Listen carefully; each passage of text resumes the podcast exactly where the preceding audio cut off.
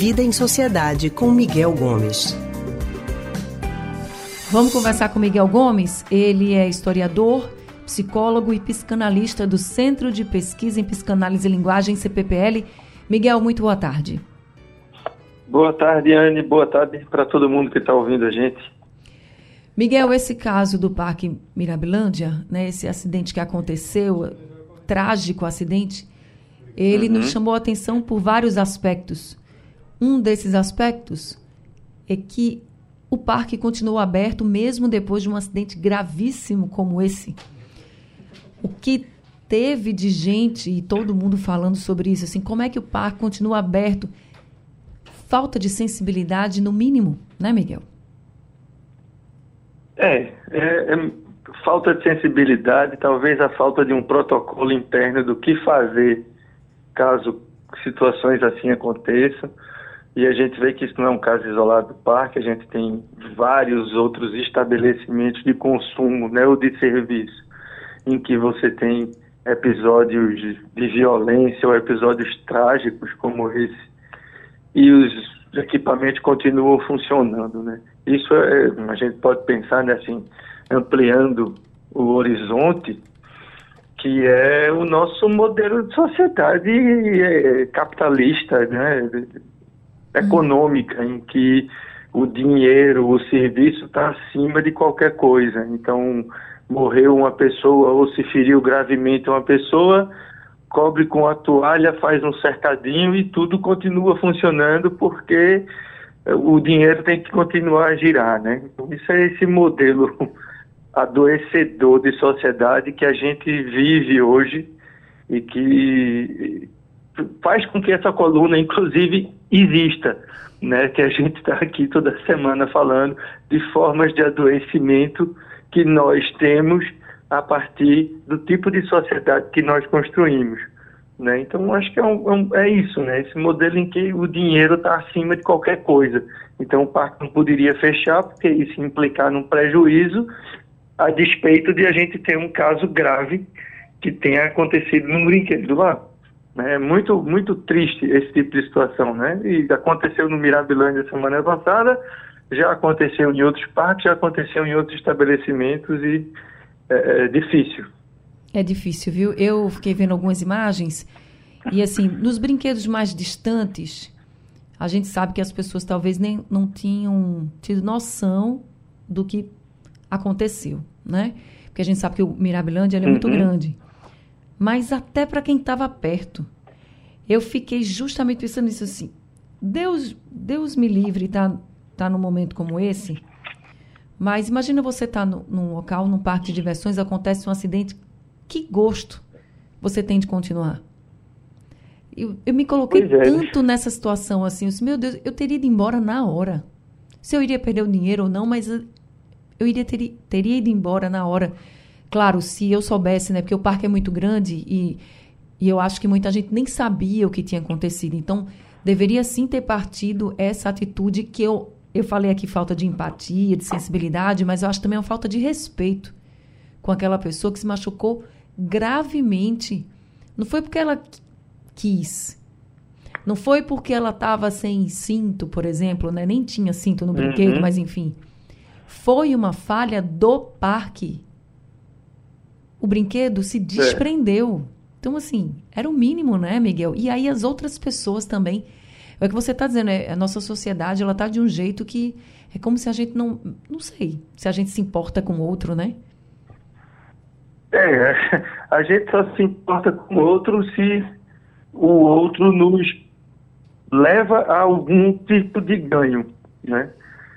Então, assim, para o parque, e aí, assim, não querendo, é, vamos dizer assim, julgar o Mirabilândia, porque eu acho que é uma coisa que está para além, mas uhum. os estabelecimentos de ensino que passam trágicas como essa, assim, nem passa a fechar, porque é mais importante continuar fazendo o dinheiro rodar dentro do parque, sabe? Assim, é como se há uma ideia de que para se ganhar dinheiro, para se produzir, para se ter alguma coisa, a gente passa por cima de questões que são humanas, né?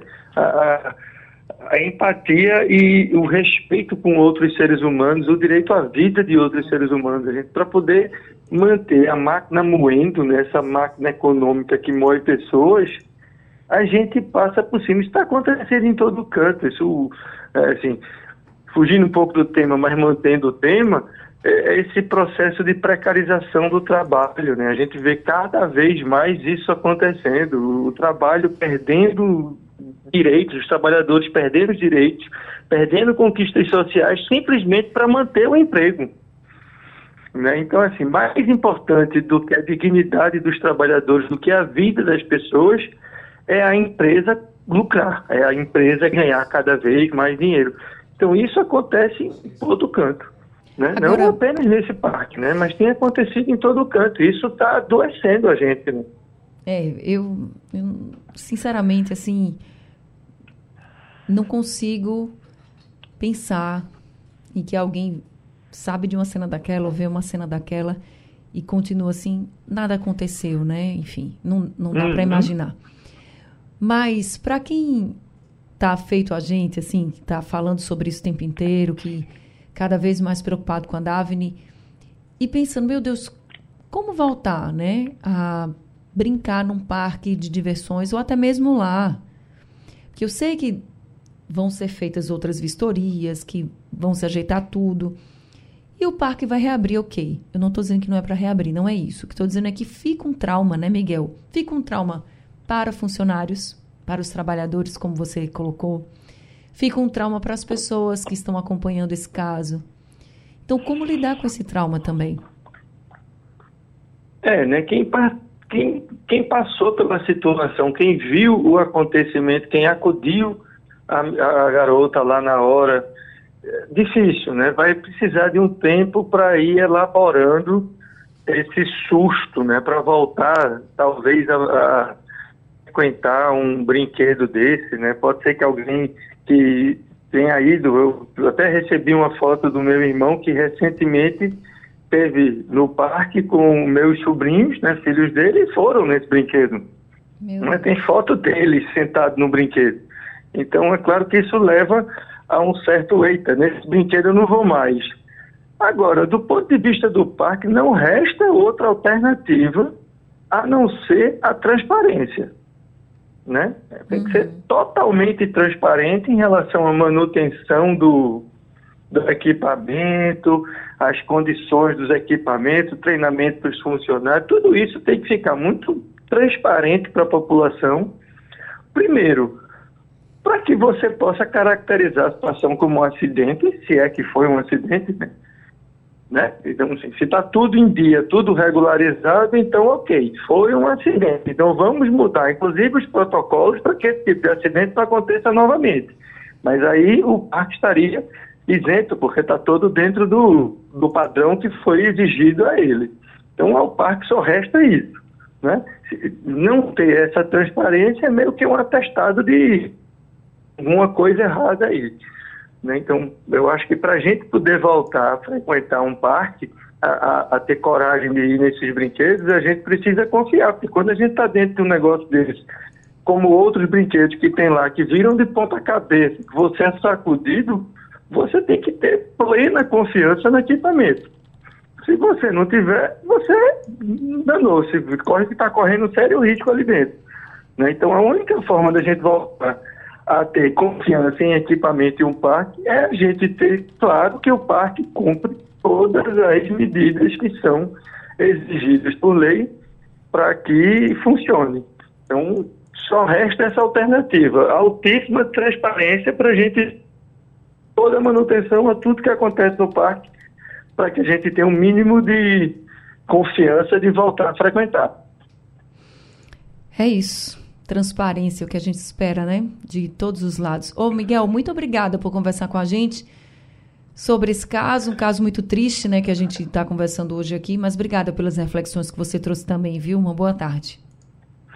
Boa tarde, Anne, boa tarde para todo mundo e até a próxima. Até a próxima semana. Toda segunda-feira, Miguel Gomes está aqui com a gente, ele que é historiador, psicólogo e psicanalista do Centro de Pesquisa em Psicanálise e Linguagem, CPPL.